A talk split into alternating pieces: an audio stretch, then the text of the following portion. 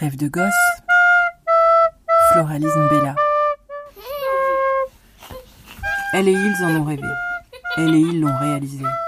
Le rêve de gamin ou d'ado. On en parle de ce rêve de gosse devenu réalité.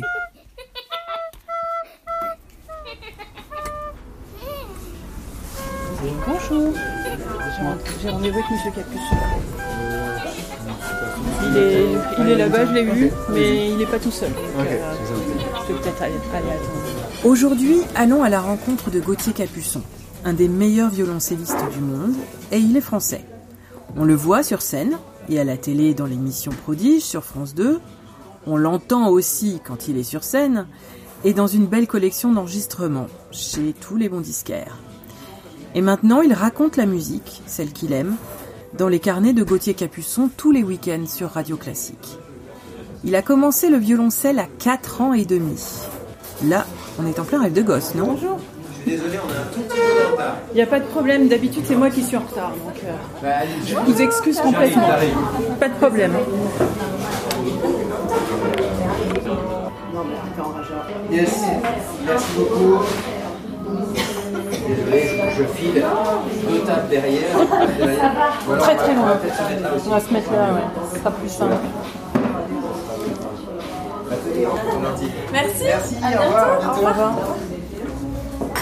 Vous enchaînez Bah oui, Ah là là, quelle dure il y a des journées comme ça et puis euh, ce soir je vais, euh, je vais jouer pour un, euh, une levée de fonds pour les océans Tiens, au musée Museum, musée des plantes, euh, jardin des plantes. Donc c'est une journée chargée.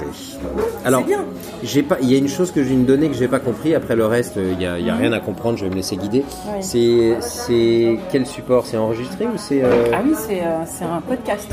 Ah c'est ça, c'est un ah bah oui c'est ça, je me souviens. Podcast. Ça va la musique? Avec, hein, je pense. Peut-être. Je vais écouter un peut peu. peut-être leur demander s'ils peuvent. Baisser un peu. Ouais, je vais leur demander. C'est gentil, merci.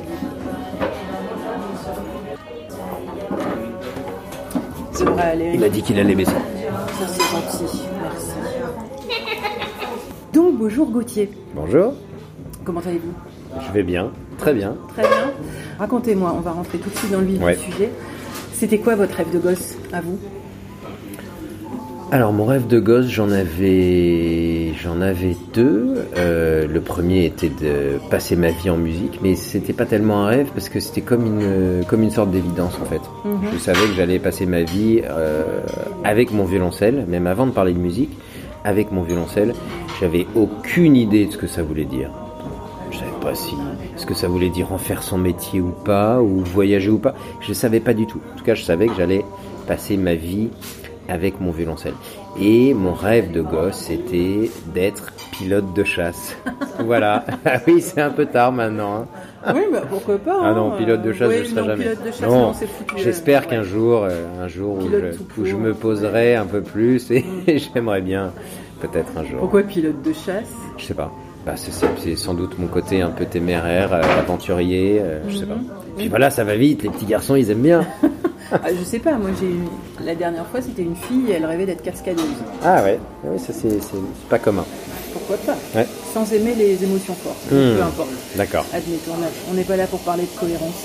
Euh, donc vous me parlez du violoncelle. Moi j'ai lu euh, quelque part que vous aviez commencé le violoncelle et le piano en même temps. Non, Non faux. Oh Eh ben voilà faux, j'ai commencé le violoncelle à 4 ans et demi. Mhm. Euh, ça a été un véritable coup de foudre pour l'instrument et j'ai commencé le piano euh, un peu plus tard. Je pense que je devais avoir 7 ans, donc euh, ouais, bien, bien deux ou trois ans plus tard. Et alors le piano a toujours, est toujours resté un, un deuxième instrument. Euh, j'ai toujours adoré le piano et je, et je voulais en faire parce que j'ai j'ai toujours eu une passion pour le jazz et je voulais apprendre le piano pour avoir des bases techniques suffisantes pour moi après me faire plaisir avec le jazz. Faire et ouais, et chose que j'ai faite qu'à moitié parce que j'avais un, un assez bon niveau euh, de piano pour un deuxième instrument et j'ai ensuite arrêté par manque de temps. Euh, ça fait maintenant euh, je pense une quinzaine d'années que j'ai plus joué. Ça me manque, j'aimerais bien m'y remettre d'ailleurs. Je, je m'y remettrai un jour. Mais j'ai toujours pas appris, en tout cas, pris quelques cours de jazz pour moi. Et ça, mais ça, c'est pareil, c'est quelque chose que je ferai un jour. Parce que j'ai envie pour moi de. Ouais. quelques accords, quelques. non, je le bah, ferai un jour. La base reste la même quand même. Je le ferai un jour. Les gammes, les accords. oui, mais les gammes sont pas les mêmes, juste. Effectivement, les, sonorités euh, changent, les rythmes changent. Absolument. Effectivement. Donc, vous m'avez dit, vous avez commencé vers. Alors, les sources variaient, 4 ans et demi, 5 ans. 4 ans et demi, oui. Ouais. Mm. C'est très tôt pour commencer un instrument, non? Oui, c'est tôt. Alors, on pourrait guère commencer vraiment plus tôt euh, pour le violoncelle. Évidemment, on a différentes tailles hein, euh, de violoncelle pour les gamins, il vaut mieux. Et à 4 ans et demi, j'étais pas très grand, je suis toujours pas. Mais euh, donc voilà, plutôt 4 ans et demi, ça serait difficile. Mais oui, c'est très jeune, mais en même temps, on n'apprend jamais aussi bien que quand on est gamin. Donc, c'est sûr que c'est c'est un certain atout de, commencer le plus tôt possible. Mhm. Euh, vous étiez dans une... Alors, j'ai entendu évidemment parler de votre frère, de votre sœur. Mhm. Euh, vos parents aussi étaient musiciens, donc je présume. Pas du tout. Ah. Parents non musiciens, euh, grand-père paternel dans les douanes, mon papa fonctionnaire des douanes, du côté de ma mère, grand-père ingénieur des, eaux et forêts, donc voilà, ma, grand, ma, grand-mère et ma mère au foyer, donc pas du tout de musique dans la famille, mais même pas euh, de manière, euh, euh, même pas en amateur. Donc c'est vraiment un peu spontané.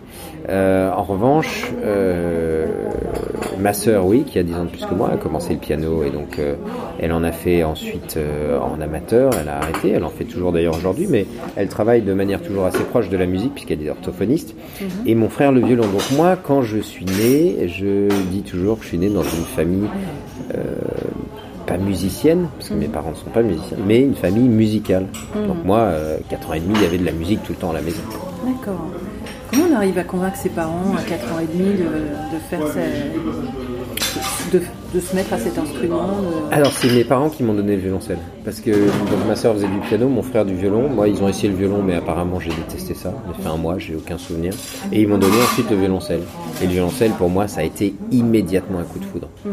Donc euh, comme quoi un gamin de 4 ans et demi... Euh, il sait ce qu'il veut et ça je l'ai tout de suite compris euh, et, et Évidemment, euh, je ne savais pas l'exprimer avec des mots, je l'exprime maintenant avec ces mots-là, mais en tout cas, le, le violoncelle, euh, d'un point de vue physique, sonorité, position de l'instrument, et ça m'a tout de suite, euh, ouais, ça a tout de suite été un coup de foudre. Ce petit côté mélancolique que peut avoir euh, le violoncelle. Oui, aussi. Alors, sans doute pas au début parce que quand je, quand on joue des, enfin, je savais pas en jouer, donc j'ai appris comme tout le monde.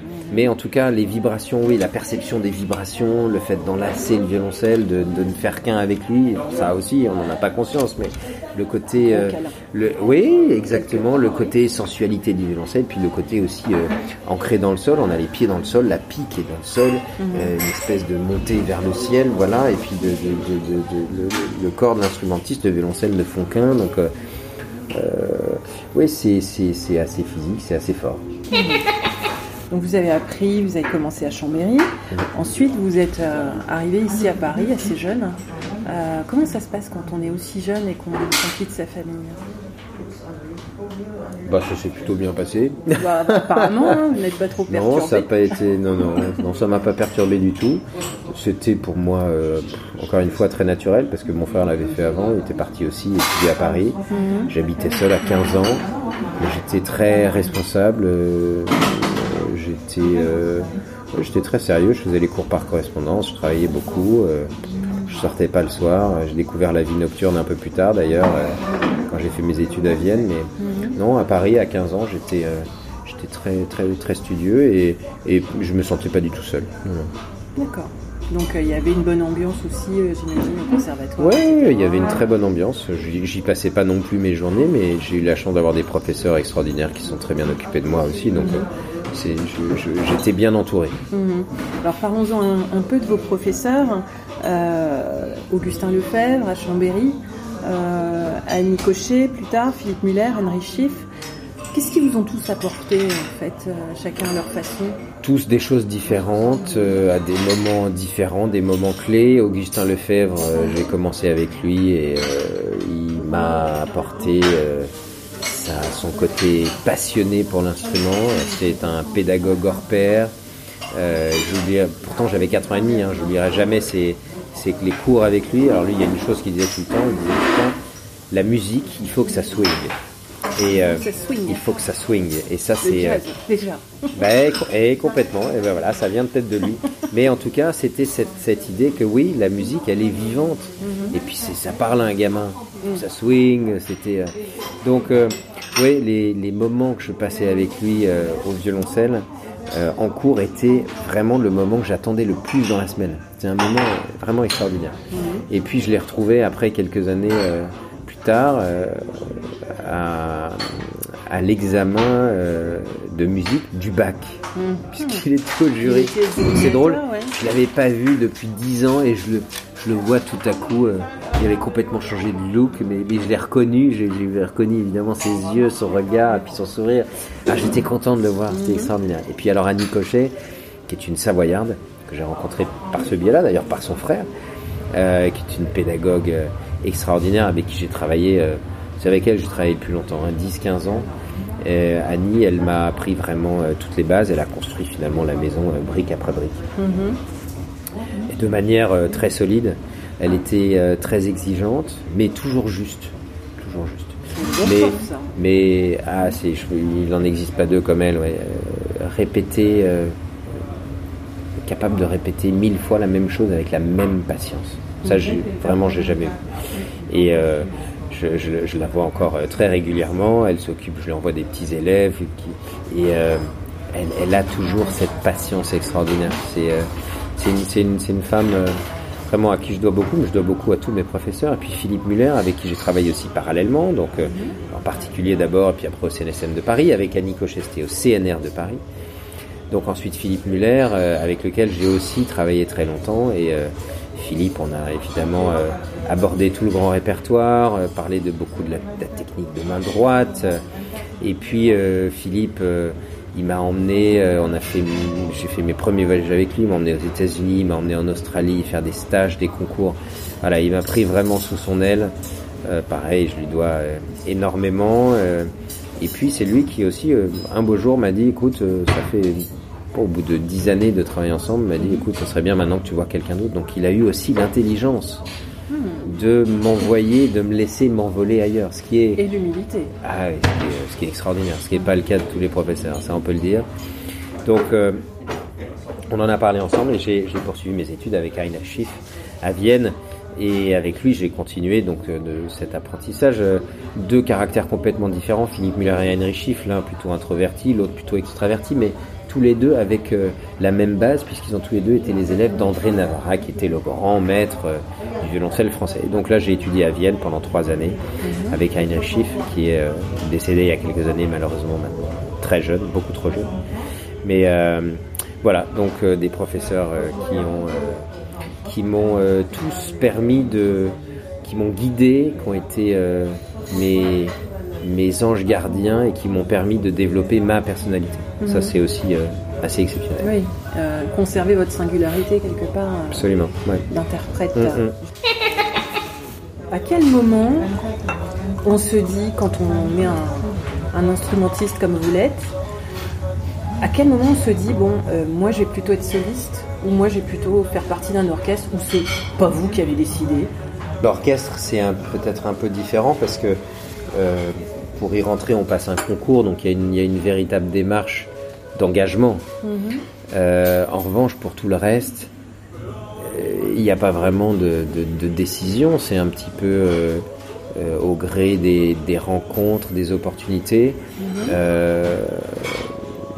donc oui, je suis, je suis soliste et je ne fais pas partie d'un orchestre, mais en revanche, J'adore euh, jouer dès, dès, que je peux, quand je joue en soliste en première partie avec un orchestre. Je l'ai fait encore euh, là pendant toute une tournée il y a, il y a deux semaines. Euh, avec l'orchestre du Gewandhaus de Leipzig. En deuxième partie, je jouais la symphonie avec eux parce que c'est un répertoire extraordinaire, parce que j'ai la chance de pouvoir le faire. Donc, les carrières sont un peu différentes aujourd'hui. Je pense qu'à l'époque, oui, on jouait exclusivement des concertos ou de la musique de chambre ou ou musicien d'orchestre. Aujourd'hui, je pense que c'est un peu plus un peu plus varié, mis à part évidemment quand on rentre dans un orchestre, parce que là, c'est encore une fois un engagement un petit peu différent, mais il y a des musiciens qui font les deux, euh, euh, des musiciens qui sont freelance, des musiciens. Euh, voilà, je pense que c'est la musique avant tout. Et il faut, il faut trouver aussi par rapport à ses envies et ce que l'on a envie de faire un peu des antennes différentes, mais mm. voilà, qui évoluent dans le, vraiment le même univers. Mm. Est-ce que c'est parce que vous avez aussi euh, remporté pas mal de concours quand vous étiez jeune que, ça fait que finalement euh, vous êtes naturellement devenu soliste mm, Je ne sais pas si c'est les concours nécessairement, mais j'ai eu la chance aussi de pouvoir m'exprimer dans ce, dans ce registre-là et, et c'est sans doute sans doute une chance aussi. Votre instrument date de 1701. Mmh. Alors racontez-moi comment vous avez eu cet instrument. Je suppose que c'est quelque chose qui devait aussi vous faire rêver quand vous étiez euh, bah, bien gamin d'avoir un super instrument. Ça c'est un, c'est, un grand, grand problème. Problème majeur aujourd'hui pour les jeunes instrumentistes parce que les prix montent tellement qu'on ne peut plus aujourd'hui euh, être, euh, être propriétaire de son instrument de travail. Quand vous avez 20 ans, vous commencez à jouer, euh, vous commencez à gagner votre vie, vous ne pouvez pas emprunter pour acheter un instrument euh, à des, des, sommes faramineuses. Mhm. Et ça, c'est problématique. Ça n'était pas le cas, évidemment, il y a 50 ans, 60 ans, 100 ans. Mais maintenant, les prix ne cessent de monter et ça, ça devient un vrai problème. Donc, on a la chance d'avoir des fondations, des banques, des mécènes privés qui prêtent les instruments, mais c'est terrible de, voir que de plus en plus, on ne peut plus, les musiciens ne peuvent plus être propriétaires de leur instrument. Donc moi j'ai eu la chance de rencontrer un, mécène privé euh, qui, était, qui, est un amateur, euh, un violoniste amateur, et qui avait acquis ce violoncelle, qui a acquis ce violoncelle il y a une vingtaine d'années et qui j'ai rencontré par le biais d'un autre ami qui m'a fait essayer le violoncelle. je suis tombé raide dingue évidemment et qui m'a dit bah, si tu veux tu peux le jouer. Donc voilà, il me l'a prêté pendant euh, pendant de nombreuses années euh, sans ne jamais rien demander, ce qui est extraordinaire, un homme d'une bonté incroyable. Euh, et puis j'ai finalement, finalement pu le racheter il y a quelques années, donc ça c'est une chance inouïe. Mhm. C'est évidemment une, une, très longue histoire entre nous. Et c'est un violoncelle extraordinaire de 1701, donc c'est l'école de Venise. Euh, Matteo Goffriller, euh, c'est une des deux grandes écoles de Venise, une des, une des plus grandes pour le, pour le violoncelle. Mhm. Euh, et un violoncelle très foncé, très, avec des veines très larges, des veines du bois très larges, une lutherie assez sauvage un, ouais, un instrument assez sauvage, très intense, très racé, mais qui demande, qui demande vraiment un cheval de course qui demande qu'on le connaisse. Mhm. un, peu, une grosse cylindrée euh, dans les mains d'un pilote Pareil, ouais, mhm. un petit peu. Ouais, le, le, parallèle est très bon. vous, avez, euh, vous avez enregistré votre premier disque, vous aviez 21 ans. Je ne me trompe pas Peut-être même, peut-être même avant. Je sais même pas si c'était pas juste avant les 20. Votre date de naissance et la date de sortie. Ouais, ouais c'est ça, la date de sortie. Quand, ah. comme on fait les disques un an avant, ça doit être un peu pas ça. Euh, qu'est-ce que ça, qu'est-ce que ça a représenté pour vous quand on vous a, quand on vous a dit, ok, on le fait le disque? Le premier, Alors, c'est évidemment, c'est on a on a la sensation que tout à coup il se passe quelque chose d'extraordinaire et puis euh, c'est quelque chose d'extraordinaire d'ailleurs quand on a la chance d'enregistrer un disque quand on est très jeune, pour en plus une grande maison, euh, qui était Virgin Classics à l'époque. Maintenant c'est Warner, c'est la même maison mais le nom a changé. Mhm. Donc c'est une, euh, c'est en, même temps une, une grande marque de confiance, une grande reconnaissance. Et puis on s'aperçoit vite que c'est un épisode de la vie et que c'est un passage et que voilà, la vie continue et que la vie est très longue. Et, mais sur le moment, évidemment, on a la sensation que ce sont des, fenêtres qui s'ouvrent, euh, des fenêtres extraordinaires, des opportunités extraordinaires. Mhm. Et c'est vrai que le disque est quelque chose de particulier. C'est comme une photo qui est prise à un, moment donné, un polaroid, voilà, un instantané d'un moment de votre vie. Et, euh, c'est beau aussi de pouvoir partager ça avec le public, euh, ce, moment ce répertoire que vous avez choisi et que vous allez jouer en concert. Et c'est une manière de de, de, de, graver un peu un souvenir comme une photo. Mhm. Mais ça a été le départ d'autre chose, ça entraînait d'autres choses, C'était le, départ évidemment d'une longue série discographique. et qui n'a...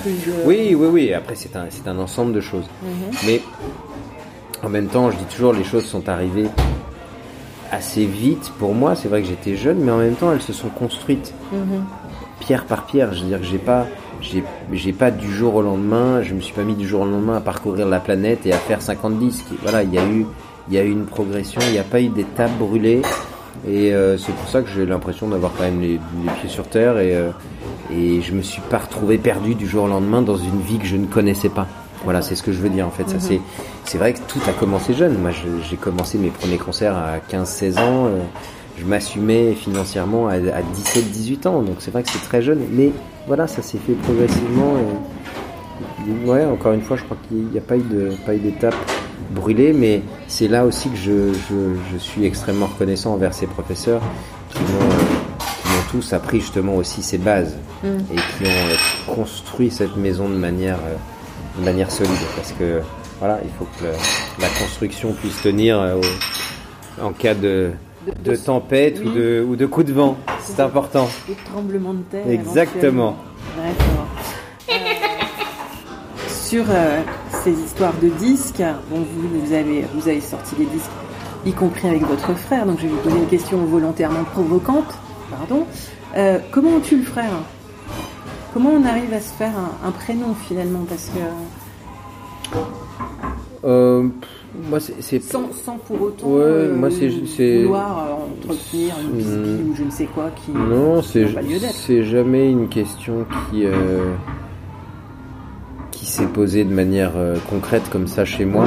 C'est les choses sont moi je crois vraiment que les choses se passent naturellement. Les choses sont passées très naturellement euh, on a joué très naturellement ensemble assez rapidement. On a joué très naturellement beaucoup ensemble parce que c'était facile. Mm. C'était facile et c'est c'est quand même un, cadeau et, euh, et, quelque chose de miraculeux de pouvoir partager ça avec son frère quand on a euh, eu la même éducation, ce, ce, ce, ce, côté magique de jouer ensemble, de partager la scène, c'est unique. Et puis, euh, bah, un jour, euh, c'est vrai qu'on a joué beaucoup, beaucoup pendant de nombreuses années. Et puis un jour, on a eu envie de, de jouer un peu plus séparément et de développer un peu plus des choses séparément, ce qui est aussi complètement légitime. Et donc, naturellement, encore une fois, les choses se sont faites et on s'est mis à moins jouer ensemble. C'est vrai que là, depuis quelques saisons, on joue vraiment très peu ensemble. On doit faire, je sais pas, peut-être trois ou quatre concerts par an maximum ensemble. On n'a pas fait de disque ensemble depuis un moment. Il y en a un qui va sortir d'ailleurs euh, à l'automne prochain, je pense. Mhm. Je crois à l'automne prochain. Autour des trios de Beethoven. Bon, c'est déjà en boîte donc. Oui, ah. Et, euh, et donc voilà, et c'est comme ça. Et, euh, et je sais pas combien de temps ça durera. Peut-être qu'on se remettra beaucoup à jouer ensemble, peut-être pas, peut-être. C'est les épisodes de la vie sont comme ça, mais il n'y a pas de volonté de tout à coup vouloir se faire un prénom ou il est mon grand frère, il le sera toujours. Je suis son petit frère, je le serai toujours. Après, on a, voilà, il est violoniste, je suis violoncelliste. On a deux vies euh, musicales bien remplies euh, tous les deux euh, et, la chance de pouvoir encore partager ça ensemble de temps en temps. Donc, je pense que c'est, un vrai luxe. Vous avez depuis quelques années, parce que bon, on sait bien que la musique classique, c'est un petit monde en soi quand même, mais ça s'ouvre. Mmh. Euh, et vous, vous faites partie de ce mouvement d'ouverture euh, vers le grand public, etc. Depuis quelques années, depuis Prodige, euh, et puis les, les masterclass chez Vuitton, quelque part. Qu'est-ce qui a fait que vous vous êtes un peu comme ça intéressé à autre chose? Pareil, les, rencontres les... Oui, alors évidemment, euh, Prodige, ils m'ont sollicité. Mhm. Euh, c'est eux qui sont venus me demander si je voulais faire partie de l'aventure. Mais avant ça, j'ai toujours... Euh, très jeune, j'écoutais du jazz. Mhm. J'ai une période, j'écoutais beaucoup d'accordéon quand j'étais gamin. J'ai voulu faire de l'accordéon. Bah, d'où ça sort hein. D'où ça sort, j'en sais rien. C'est juste pour dire que, voilà, j'ai toujours... j'ai toujours adoré le classique, évidemment, je suis né dedans, je suis.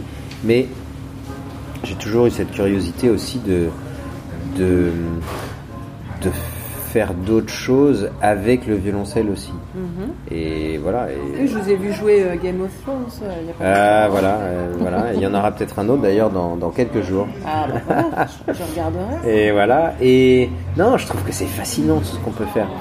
On a, on a des possibilités sans fin et en même temps on a trop de barrières encore. Donc oui, je suis, euh, je suis pour explorer. Après, il faut que ça soit toujours dans un univers artistique de, de désir réel, mais je suis pour explorer tout ça. Euh, prodige, euh, donc ils m'ont sollicité pour la pour le, début de ce programme. là, la semaine dernière, on a tourné les deux prochaines émissions, donc qui, seront sur les hein. écrans entre Noël et le jour de l'an. Et, c'est un, programme merveilleux, de voir ces enfants de faire découvrir la musique à un public plus large. C'est quand même euh, euh, un thème extraordinaire. On est en prime time, on parle de musique, de, chant et de danse avec des enfants qui sont hyper doués. Enfin, voilà. Je trouve que c'est euh, une, combinaison absolument gagnante pour tout le monde et c'est une belle façon de faire découvrir la musique. Donc oui, je suis pour absolument pour tout ça. Y compris euh, à la Fondation Vuitton. À la Fondation Vuitton, là, on parle vraiment de, transmission. Mhm. J'avais envie, à mon tour, depuis quelques années, de, réaliser ce projet euh, autour de la transmission. Et... Ça s'entend quand vous parlez de vos professeurs hein, ah ouais, ah, mais j'ai une, J'ai une réelle reconnaissance et je pense que c'est bien aussi à mon tour de, c'est la juste, juste chose de, de, aussi euh, redonner, retransmettre qu'on a pu me donner à, des plus jeunes que moi. Mhm. Euh, et donc voilà, j'ai proposé ce projet à la Fondation euh, Louis Vuitton qui, euh, qui l'a réalisé et qui, le, qui est offert finalement à tous ces jeunes parce qu'ils ne payent rien, les voyages sont payés, tout est gratuit pour eux, donc c'est très important, c'est vraiment du mécénat. Mhm. Et euh, donc on accueille six jeunes qui viennent du monde entier. Là, les auditions sont justement la semaine prochaine pour, la nouvelle saison. C'est la sixième, euh, sixième saison. On fait six sessions par an de 3-4 jours avec eux. C'est un travail très très intense, mais en même temps c'est magnifique. Euh, on travaille dans des conditions extraordinaires dans cet auditorium euh, unique de la Fondation Vuitton qui a été faite par, par Franck Guéry. donc une acoustique de rêve entourée d'œuvres d'œuvres extraordinaires avec ces collections euh, qu'on découvre. J'ai pas malheureusement pas encore vu la dernière, mais je, vais m'empresser d'y aller la semaine prochaine. Il paraît que c'est exact, c'est euh, formidable. Euh, et puis donc c'est jeune d'être d'être vraiment en immersion totale dans, dans, une rencontre artistique entre euh, les œuvres de la fondation, la fondation en elle-même qui est une œuvre, mhm. euh, ce, vaisseau de Franck Gehry et puis euh, toutes ces collections, croisées des artistes, la croisée de différents publics aussi, parce que c'est mhm. ça la mission aussi de la fondation, public qui vient pour les expositions, qui va découvrir de la musique ou vice versa. et puis ces jeunes, c'est merveilleux de, de, travailler avec eux, de pouvoir trouver les clés pour désamorcer un problème ou les aider à s'épanouir. Voilà, et c'est le rôle et la mission de, de la fondation et de moi-même. Mhm. Votre, euh, votre façon de transmettre à vous, c'est celle vraiment d'un professeur, d'un grand frère, de... C'est entre les deux. C'est, euh, je suis pas, j'ai pas la prétention d'avoir euh, la science infuse ou d'avoir 40 ans de, d'enseignement derrière moi. Simplement un peu plus d'expérience qu'eux. Mhm. Et voilà, on cherche ensemble. On cherche. Je n'ai pas, pas réponse à tout, mais je, cherche avec eux. Parfois j'ai la réponse, parfois je l'ai pas. On la cherche ensemble. C'est ça que j'aime. C'est, c'est encore une fois, c'est un échange. C'est-à-dire qu'il n'y a pas, euh, comme, comme quand on est sur scène, on a un échange avec le public. Le mm. public il donne aussi. Mm. Nous on reçoit aussi. C'est pas à sens unique. Mais là c'est pareil. Je, je, je travaille avec eux, je leur donne, mais ils me donnent aussi, ils m'apportent leur fraîcheur, leur vision des choses, leur, et, puis encore une fois, on cherche ensemble. Mhm. Vous animez aussi une, émission de radio maintenant, euh, sur Radio Classique, mhm. que j'ai écouté avant de venir, tant qu'à faire. Ah. Et euh, alors, racontez-moi, qu'est-ce qui, qu'est-ce qui vous a plu dans la proposition, parce que je suppose qu'on vous l'a proposé, euh, de Radio Classique Qu'est-ce que, qu'est-ce que vous Il y a plusieurs raisons. la première, la première, c'est que c'est une, une différente une différente rencontre et approche avec le public, mhm. qui est aussi le public des concerts, mais qui, voilà, qui va écouter, qui, euh, c'est une manière d'aller à leur rencontre un peu différente. Oui, je vous ai entendu citer des prénoms, des messages, etc. Ah oui, bah, je lis les messages, je trouve ça génial. je trouve ça génial. Et puis, euh, euh, c'est une nouvelle facette de la musique, ce côté aussi pédagogique un peu parfois de d'apprendre moi-même j'apprends beaucoup de choses justement en recherchant parfois sur sur les œuvres en essayant de les expliquer en parlant de, de, mes rencontres avec différents musiciens de raconter certaines anecdotes parce que je trouve que je pense que les, auditeurs sont aussi friands de ça. Mhm. Euh, et puis euh, de mettre en lumière chaque fois un coup de cœur, que ce soit un compositeur, un, jeune interprète, plus ou moins connu. Euh, et, puis c'est aussi un challenge. Comme, comme, comme prodige, c'était un, véritable challenge de se retrouver dans un fauteuil sans violoncelle, de parler aux enfants. et aux téléspectateurs. Et aux téléspectateurs, à la télévision, sans trop s'étendre, en donnant un ou deux conseils, en, aussi les aidant, mais, mais toujours avec bienveillance. Donc voilà, c'est un vrai challenge. Et là, la radio est un nouveau challenge. Et j'aime aussi les challenges. Mhm. Et euh, j'aime euh, j'aime j'aime l'aventure. J'aime essayer des choses différentes. Et, et je dois dire que c'est évidemment euh, beaucoup de travail parce que c'est ça, ça, se prépare en amont. Ça se mais voilà, j'aime j'aime ça. Mhm. Donc je suis très heureux. Et c'est aussi une une, véritable famille. Mhm. Donc bon, c'est vrai que je suis proche de, Radio Classique depuis, euh, depuis très longtemps, mais euh, c'est une véritable petite famille. C'est très des conditions de, de travail entre guillemets, euh, vraiment avec des, des, amoureux de la musique. Parce que du travail, oui, c'est dit de travail, c'est du travail évidemment. voilà, c'est pas, pas des vacances. Mhm. Mais je dis entre guillemets parce que on parle de musique, on est autour de la musique. Donc euh, voilà. Voilà pourquoi les guillemets. Son travail, Exactement. Euh, voilà, Exactement. Confucius, tout ça. Yes. Très bien. Alors, vous aimez les challenges. C'est quoi votre prochain rêve? Mon prochain rêve, mais je pense que il y, en a beaucoup. Il y a des rencontres. Il y a aller aussi loin que je peux euh, avec mon violoncelle, casser un peu ces codes et ces barrières justement mais, mais on fait tous beaucoup de choses pour ça de, manière différente et je pense que petit à petit voilà on, y arrive aussi à, casser ces codes je trouve que la musique classique euh, c'est c'est pas mal rajeuni mm-hmm. j'ai l'impression quand même que cette, image un peu poussiéreuse de la musique classique euh, quand même c'est bien estompé mm-hmm. et voilà il y a plein de choses qu'on peut faire euh, il y a beaucoup de gens beaucoup d'acteurs de la vie musicale classiques qui, qui, œuvrent pour ça, que ce soit les salles de concert, les orchestres, les, fondations, les, musiciens eux-mêmes. Donc euh, c'est génial. En même temps, après, j'ai beaucoup de rêves. Euh, j'ai la chance d'avoir une, une vie euh, musicale et artistique très riche, mais les journées sont trop courtes. C'est tellement de choses que j'aimerais faire. Donc voilà, j'espère qu'elles seront encore longues pour pouvoir faire encore beaucoup de, de belles rencontres. Et, et c'est ça aussi la vie, c'est toutes ces rencontres magiques qu'on a la chance de, chance de faire. Si, vous avez, si vous étiez face au petit Gauthier qui commence à jouer du violoncelle, vous lui diriez quoi?